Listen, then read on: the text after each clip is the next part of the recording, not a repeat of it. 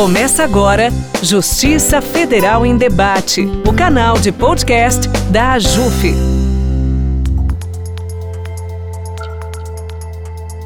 Olá, ouvinte! Eu sou Priscila Peixoto, coordenadora de comunicação da AJUF e estarei com vocês a partir de agora. Se acomode, seja muito bem-vinda e muito bem-vindo. Dando continuidade ao nosso quadro de entrevistas, falaremos hoje sobre um tema muito interessante e que tem mudado a relação entre justiça e jurisdicionado, tornando mais simples a compreensão do direito por quem não é da área. O chamado legal design é a aplicação de ferramentas e metodologias do design ao direito para solucionar questões jurídicas. É essa ferramenta que promete acabar com o tal juridiquês e incentivar o uso do visual law em processos judiciais. Com tecnologia e design, simplificando a linguagem com elementos visuais, como vídeos, ícones, infográficos, o Visual Law busca aproximar a justiça do cidadão. E um adepto e defensor dessa metodologia é o nosso convidado de hoje, o juiz federal Marco Bruno Miranda. Se depender dele, o juridiquês está com os dias contados. Seja muito bem-vindo ao nosso podcast, doutor Marco Bruno. É um prazer tê-lo conosco. Prazer todo meu, Priscila. Prazer grande poder estar aqui com você, com todos os ouvintes do podcast. Vamos, vamos bater um papo sim sobre esse tema. Por mim, estão com os dias contados, como disse você. que bom, doutor. Bom, eu falei de uma forma sintética o que, que é o legal design, o visual law, mas eu queria que o senhor explicasse para o nosso ouvinte concretamente o que, que significam esses termos, qual que é a diferença de um para o outro e como isso é feito atualmente no âmbito dos tribunais. Primeiro, a gente vai precisar retirar um pouco o estrangeirismo da coisa, né? Porque fica parecendo que é uma coisa um tanto distante do cidadão simplesmente por usarmos a terminologia em inglês, né? Como você falou em legal design e visual lógico. Espero que a gente consiga avançar. Né? Eu, particularmente, eu sou professor aqui da, da Universidade Federal do Rio Grande do Norte e a gente incorporou a terminologia direito visual, pelo menos para o visual law, né? Justamente para a gente fugir disso. Mas basicamente o que seria, né? O legal design é um conjunto de métodos que tem por objetivo a promoção da inovação no direito. Né? E um dos, uma das dores que a gente tem, tem identificado na nossa atividade, na perspectiva do cidadão, do jurisdicionado, é justamente a dificuldade de compreender o que nós fazemos e o que nós dizemos. O, o direito visual, esse visual law, veio surgir como um desdobramento de que legal design seria gênero, um desdobramento que basicamente vai indicar o uso de métodos inovadores como forma de simplificar a linguagem jurídica. O objetivo aqui é que o cidadão compreenda melhor a linguagem jurídica e possa se comunicar melhor. Então, a gente vai estar ali é, tratando de dois conceitos que são gênero e espécie, né? Legal design vai ser o gênero, vai ser um gênero, de que o visual law vai ser a espécie, né? Uma das espécies. E uh, especificamente o visual law vai ter basicamente esse objetivo por você reportado. Perfeito, doutor. Inclusive o termo, né, para a gente abrasileirar a coisa, né? Por que utilizar o direito visual, como o senhor bem falou? Quais são as contribuições dessa ferramenta, tanto no meio jurídico quanto para o jurisdicionado, para a sociedade? Priscila, repare, você, claro, compreende, a, em que pese jornalista, você compreende o funcionamento da justiça porque você trabalha conosco na AJUF. Mas imaginemos o cidadão brasileiro, aquele que precisa dessa coisa tão importante que é a justiça, né? Precisa de justiça e vai, bus vai buscar justiça nas instituições brasileiras, em particular no Poder Judiciário, vamos imaginar na Justiça Federal, que é o nosso caso. Cidadão primeiro vai precisar, claro, isso não, não, não vou questionar, ele vai precisar de um advogado, porque existe toda uma linguagem técnica que vai ser utilizada né, nesse trabalho. Né? Então, a, a, importância do profissional técnico, de fato, vai existir. E não vai ser diferente. Esse profissional, esse profissional técnico vai se utilizar de uma linguagem técnica. A grande questão é que Hoje o cidadão, ele deseja participar das coisas. Então, se ele vai, por exemplo, enfim, se ele tem um problema de saúde e vai a um hospital, ele, claro, vai se consultar com um médico, ele vai talvez estar ali com um fisioterapeuta, vai ter um enfermeiro ou enfermeira cuidando dele. O fato é que ele vai compreender, por exemplo, se ele fosse submeter a uma cirurgia, ele vai precisar, ele vai querer compreender o que vai acontecer. Se eu vou cortar ali, isso vai ter tal impacto, o seu pós-operatório será assim, você vai, você vai ter ali tais e tais sintomas, né? De repente pode haver um efeito colateral que vai ser esse, ele quer ser esclarecido acerca dos efeitos, do impacto da cirurgia ou do tratamento a que ele será submetido. Quando o cidadão brasileiro, Priscila, vai participar de um ato judicial, ele não entende nada. A rigor, né? se imagine, Priscila, você tem um problema jurídico eu tenho citado especificamente esse país, na Indonésia. Né? Você precisa contratar um advogado da Indonésia, imaginemos que tem um intérprete, mas você se faz entender, diz qual é o seu problema, o advogado da Indonésia ingressa com ação em juízo e você vai participar de uma audiência. O que é que vai acontecer? Qual é o seu sentimento no momento que você participa de uma audiência na Indonésia? Você não vai compreender nada. Nada. E nesse sentido, você vai, talvez ali, se sentir impotente diante né, da, de um desejo que você vai ter de defender o seu direito naquela audiência, porque afinal de contas você não entrou na justiça de graça. Priscila, o cidadão brasileiro, quando ele está numa audiência na Indonésia, ele tem o mesmíssimo sentimento, e às vezes a gente não se dá conta disso, ele tem o mesmíssimo sentimento que ele tem quando ele participa de uma audiência no Brasil. A grande diferença é que ele vai estar compreendendo o português, mas ele não vai estar compreendendo o que ele vai estar, o que é que vai estar acontecendo ali. Então, qual é o objetivo do direito visual nesse contexto? Né? Qual é o objetivo do direito visual? É facilitar a compreensão da atividade judicial como um todo, do serviço que é prestado pelo Poder Judiciário judiciário como um todo para essa pessoa, para que ela possa exercer o mínimo, que é o sentimento quanto à capacidade de defender o seu direito. Ele saber, embora que ele esteja ali representado por um advogado, ele saber o que está acontecendo para que ele possa transmitir para esse advogado o seu sentimento em relação àquilo. Então, o objetivo do direito visual basicamente é esse. Perfeito, doutor. Tornar o processo colaborativo, né? Envolver o jurisdicionado nesse processo. Agora, como a gente moderniza o processo judicial sem deixar de lado as características inerentes ao mundo jurídico, digamos assim, e ainda enfrentar essas barreiras, esses preconceitos dos que ainda não se rendem a tal formato, a tal modernidade? Veja, na verdade, eu acho que talvez a gente problematize demais o tema. Qual é basicamente a proposta aqui? Você não está não tá querendo desqualificar o direito nem o discurso jurídico. Por exemplo, um agravo de instrumento não vai deixar de ser um agravo de instrumento pelo fato de você facilitar ao cidadão a compreensão sobre o que é um agravo de instrumento ele não vai deixar de ser um agravo de instrumento. Agora, o que acontece? Direito é essencialmente linguagem, né? Isso, isso a filosofia do direito vai dizer, acho que não é algo que não se questiona, direito é linguagem. E a gente meio que ofereceu à linguagem jurídica uma roupagem estética que só permite a compreensão por quem tem efetivamente o conhecimento técnico acerca do direito. Ah, nesse sentido, a gente alija, né? a gente afasta dessa participação, quando você falou em colaborativo, eu diria mais participativo, a gente afasta essa participação mais efetiva do cidadão do fenômeno jurídico no momento em que a gente impede a compreensão da linguagem. Por quê? Né? Como é que se dá o processo de construção de sentido né, dentro da linguagem? Primeiro, a linguagem vai ser objeto de transmissão através de um suporte físico. Né? Um suporte físico, por exemplo, vai ser um texto escrito. Esse suporte físico, no momento em que ele, no momento em que é percebido, né, no momento em que é sensorialmente apreendido por um sujeito qualquer, ele termina vindo ao cérebro, né, desse sujeito e esse sujeito vai fazer um juízo sobre aquilo. Ou seja, se eu vejo a palavra cadeira escrita lá em português, né, num texto escrito, vamos imaginar com letra cursiva, como diriam minhas filhas, né, em letra cursiva, cadeira, automaticamente me aparece a imagem no cérebro de uma cadeira, quando na verdade, a rigor, se a gente vê cadeira por escrito e a gente apresenta a forma da cadeira, apresenta a foto da cadeira, não é a mesma imagem. Apenas a gente faz uma associação de sentido. E a efetiva capacidade de comunicação em torno disso, né? Ou seja, você faz esse juízo e você estabelece uma comunicação de modo a fazer aquela informação circular, também vai fazer parte desse processo. Não adianta eu, por exemplo, Priscila, deferir uma liminar com emissão de uma ordem se essa ordem não pode ser compreendida. Ao fim e ao cabo, no direito visual, o que a gente vai fazer é mudar apenas um aspecto desse percurso de construção do sentido, que é esse do suporte físico. A gente vai chamar isso de sintática. A gente vai mexer simplesmente na sintática.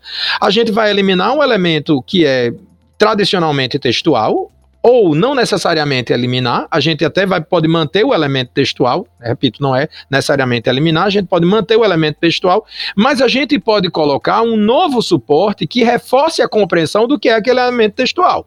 Se eu coloco, por exemplo, uma frase qualquer numa decisão judicial e depois coloco lá um, talvez um gráfico, ou um infográfico, ou um, um storyboard, enfim, um elemento visual qualquer, eu vou estar facilitando a compreensão acerca daquilo que está escrito pela pessoa que não compreenderia apenas lendo aquele parágrafo.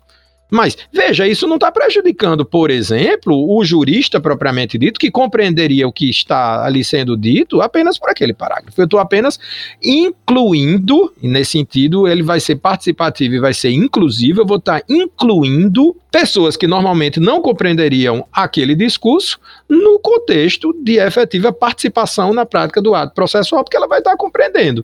É bom lembrar também, né, acho que não custa, que em inúmeras situações, mesmo dentro do processo judicial e mesmo quando a parte se faz representada por advogado, em inúmeras situações a parte está sozinha no processo. Então vamos supor, se você recebe um mandado em casa, Priscila, você recebe um mandado em casa. Ok, você pode pegar ali o telefone e ligar para o seu advogado para poder mostrar o mandado e saber o que é que significa aquilo. Mas nem sempre o seu advogado está disponível. Digo mais, quando você recebe, por exemplo, um mandado inicial no processo, que a gente vai chamar de mandado de citação, não tem advogado constituído nos autos. Então imagina os dias de angústia e a possível prática de erros pelo fato de você simplesmente não conseguir compreender o que está sendo veiculado naquele mandado. Então, no momento em que você participa torna mais intensa a participação daquela pessoa na, no ato processual que é praticado, isso para levar em consideração apenas né, os atos praticados dentro do processo, porque os atos jurídicos são muito mais amplos do que apenas aqueles praticados dentro do processo, eu certamente vou ter um direito, uh, um direito, uh, sim, mais inclusivo, mas que permita um melhor exercício da defesa por parte do cidadão. Excelente, doutor. Inclusive, o exemplo que o senhor citou do, do, mandado de citação e intimação, o senhor, com auxílio de estagiários, desenvolveu né, esse modelo de mandado de citação e intimação de penhora, seguindo os preceitos do legal design na Justiça Federal do Rio Grande do Norte, né? Eu queria saber como que foi feito esse processo, como que esses estagiários participaram aí desse, desse modelo, né, desse exemplo, esse, esse projeto aí na Justiça Federal do Rio Grande do Norte a gente inicialmente trocou um estagiária, um estagiário de direito para um estagiário de design. Foi até no Fonage, né, no Fonage de 2019, quando né, nos foi apresentadas as experiências naquela época não tão frequentes, não tão numerosas de, de direito visual. Eu, eu, terminei ficando fascinado com aquilo e resolvi criar uma espécie de laboratório aqui na Sexta Vara Federal para que a gente pudesse aqui implementar uma experiência semelhante. Então troquei um estagiário de direito por um estagiário de design. E aí eu percebi que a gente teve uma certa dificuldade de trazer efetivamente a dimensão do que seria esse trabalho para a estagiária de design, porque, claro, como ela não tinha conhecimento jurídico, ela não, não compreendia qual era efetivamente o propósito daquilo, né, quanto à simplificação da linguagem jurídica, etc. Mas a gente conseguiu avançar em algumas coisas tá vendo aqui, olha, isso aqui é uma sentença, a gente meio que deu umas aulas de direito para estagiária de design. Eu disse, olha, isso aqui precisa ficar mais compreensível. Você está entendendo? Não. Pois então a gente vai lhe explicar como é isso e você vai mudar aqui realmente, para usar a expressão que eu usei antes, o suporte físico dessa coisa para melhorar, melhorar a transmissão da linguagem. E aí nós conseguimos elaborar uns primeiros protótipos, né? O primeiro protótipo, por exemplo, que a gente desenvolveu aqui foi um termo de audiência, não foi nenhum mandado. Depois quando chegou a pandemia, a gente percebeu que a gente estava muito distante da população, né? E, enfim, se, se eu já estava achando que a, a, nós já temos uma dificuldade de comunicação com a população, né? De nos aproximarmos da população, mesmo no contexto tradicional, calcule a gente estando trabalhando uh, em ambiente remoto, como era o caso. Então, disse, olha, agora é o momento para a gente desenvolver estratégias para que a gente possa se aproximar efetivamente da população. A essa altura, a estagiária de design havia saído, né? Havia acabado o tempo de estágio dela mas a gente tinha aqui dois estagiários de direito talentosíssimos, Vitória e Daniel, com o detalhe de que Vitória tem um talento artístico. Então, disse, pronto, vai ser perfeito, porque ao contrário do que acontecia com a estagiária de design, Vitória e Daniel compreendiam qual era a importância daquilo. Como foi que a gente começou a trabalhar com esse mandado? Onde é que a, as pessoas estão efetivamente em contato mais próximo com a justiça, quando, enfim, são chamadas a enfim, algum problema, alguma questão que de seu interesse no Poder Judiciário, né? Quando uh, o oficial de justiça vai à sua casa. Com o detalhe de que naquela época o oficial de justiça não estava indo à casa da pessoa porque nós estávamos em trabalho remoto. Nessa época, então, a gente desenvolveu também um sistema aqui de telecitação, teleintimação, telepenhora e teleavaliação. Ou seja, a gente desenvolveu aqui um pequeno fluxo de trabalho para que todos os atos que foram praticados anteriormente em ambiente presencial tivessem um protocolo para serem praticados também é, no ambiente virtual. E aí, o que é que a gente fez em relação ao mandado? Bom, primeiro eu acho que ele pode ser visualmente mais atrativo. Não bastasse o fato de que você está recebendo um documento que é drástico na sua vida, esse mandado é um mandado de citação e intimação de um bloqueio de conta. Então, é uma coisa séria, né? Você está com sua conta bloqueada. Você não vai ter o oficial de justiça para olhar nos olhos dele e dizer, mas o que é que está acontecendo para que ele responda. E vai receber aquele documento frio.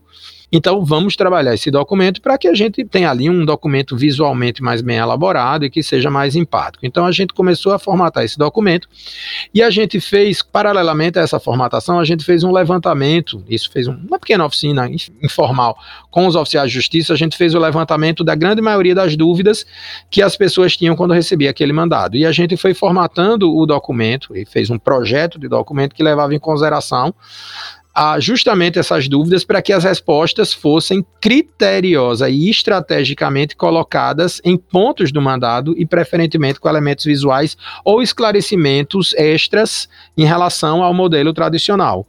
Né? E assim a gente foi formatando o documento. Ao final surgiu a ideia, considerando que nós não estávamos lá para responder, que eles tivessem, claro, eles não iam ter condições de olhar nos olhos do oficial de justiça, mas pelo menos a gente disponibilizar a possibilidade deles olharem nos olhos de alguém. Então, nesse sentido, eu gravei um vídeo de um vídeo de quatro minutos e meio, em que eu explico o mandado detalhadamente. Então, eu mesmo explico. O, esse vídeo é acessível por um QR Code que está no mandado. E assim a pessoa entende o que é que está acontecendo. Foi um, um vídeo cujo texto foi também pensado para que a gente transmitisse ali elementos de persuasão quanto à importância daquele mandado, mas também para que a gente se utilizasse de uma comunicação não violenta, né, como forma de tranquilizar a pessoa no momento em que estaria ali sozinha, sem um oficial de justiça para dialogar, quando recebesse aquele mandado. Então essa foi a ideia e a, esse mandado terminou meio que viralizando, Priscila, enfim, hoje a gente percebe no Poder Judiciário e na Justiça Federal em particular inúmeras iniciativas que, de certo modo, se inspiram naquele mandado que terminou sendo o documento que se tornou mais conhecido dentre os confeccionados aqui, embora sejam muitos os nossos trabalhos aqui sobre esse tema. Sem dúvidas, doutor. E eu já frisei no início, faço questão de dizê-lo novamente. Doutor Marco Bruno é um grande colaborador da inovação na Justiça Federal, no Poder Judiciário. Inclusive, foi vencedor né, do Prêmio Ajuf Boas Práticas durante o FONAGE, como ele citou, que é o Fórum Nacional de Administração e Gestão Estratégica da AJUF, e foi premiado com algumas dessas práticas inovadoras, né, doutor? Eu até destaco aqui também a sua participação no livro Legal Design da editora Foco no qual o senhor abordou o processo de transformação na estética dos serviços judiciais, a fim de torná-los mais acessíveis aos cidadãos, que é justamente Resumindo tudo isso aí que o senhor falou, eu queria saber como que se deu na Justiça Federal do Rio Grande do Norte essa implementação e como o Poder Judiciário, o senhor como participa de diversos eventos né, e vê isso, como que o Judiciário tem investido nesses temas? Se o uso do direito visual já é uma realidade em, em todo o país e quais são os desafios que a gente tem pela frente? Pois é, de fato eu, escrevi esse textinho é, e, e, esse textinho tinha a premissa de que a, cada estruturação de procedimento na, na atividade judicial parte de uma escolha e é uma escolha estética também, Priscila. Quando houve uma, uma preocupação maior com elementos textuais, com documentos mais mais apegados ao rigor técnico, aquilo ali era uma escolha estética. E aquilo ali tinha um objetivo. Essa escolha foi feita no final do século XVIII, início do século XIX, e ali havia o objetivo de que o direito tecnicamente pensado, fosse um instrumento de emancipação contra os desmandos dos regimes políticos anteriores. Direito é coisa para juristas, porque é através dele que a liberdade será defendida. Aquilo ali era visto como também um aspecto de segurança, de segurança jurídica, para evitar justamente que violações ao direito fossem praticadas. Então, era uma escolha estética que tinha um objetivo e tinha um objetivo, eu diria, legítimo para aquela época, né?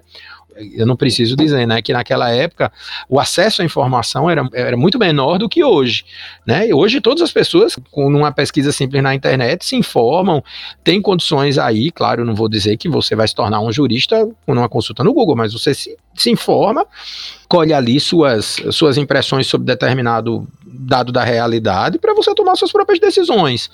A demanda social de hoje é muito diferente da demanda social daquela época, e isso pressupõe também uma mudança de estética, e foi isso que eu disse. A estética agora, é, é justamente uma estética que propicia essa maior participação, porque considerando que o acesso à informação hoje é muito mais amplo, essa escolha estética é uma escolha também de segurança jurídica, porque para que uma pessoa possa cumprir o direito, para que a pessoa possa cumprir a lei, ela precisa compreendê-la. Porque se ela não compreende a lei, ela não vai observar a lei fazer com que a pessoa compreenda o discurso jurídico é um elemento de segurança jurídica, sim. E o nosso desafio é justamente esse: é fazer a escolha estética correta, que, por um lado, Priscila, não desnature o discurso jurídico. A gente hoje tem um termo que normalmente é usado como algo pejorativo, né, o juridiquês, como sendo justamente aquele elemento de distanciamento dos juristas em relação à população em geral, quando na verdade toda ciência tem sua linguagem técnica.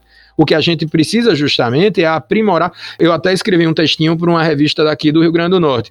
Nosso objetivo não é eliminar o juridiquês, é fazer com que as pessoas falem juridiquês. Agora, é claro que elas não vão falar o juridiquês com o mesmo nível de linguagem, de tecnicismo da linguagem que a gente vai falar dentro do tribunal. Mas melhor, vamos supor, o que é que você prefere? Eliminar o mandarim do mundo ou aprender mandarim? É melhor você aprender mandarim. O nosso grande desafio nesse sentido vai ser esse. Especificamente na JFRN, a coisa eu acho foi bem recebida, viu, Priscila? Eu tenho um empresário aqui em Natal que recentemente me disse que recebeu o mandado, infelizmente bloqueei a conta dele, mas ele me disse, Bruno, eu não infartei porque assisti aquele vídeo. pois é. É uma grande colaboração já, né, doutor? E a gente vê que é, é, foi interessante o senhor falar dessa questão do juridiquês, não é eliminá-lo, mas fazer com que ele seja compreendido por todos, porque afinal o direito é uma, uma, ciência, não vai deixar de ser, e tem suas, suas especificidades, né, suas técnicas, enfim. Muito interessante. E, doutor, para a gente finalizar, eu queria que o senhor desse dicas aí aos magistrados que nos ouvem, que ainda não aplicam que ainda não, não estejam aplicando aí o direito visual, e também estudantes, advogados que também ouvem nosso podcast aí, como implementar o legal design, por onde eles começam, doutor?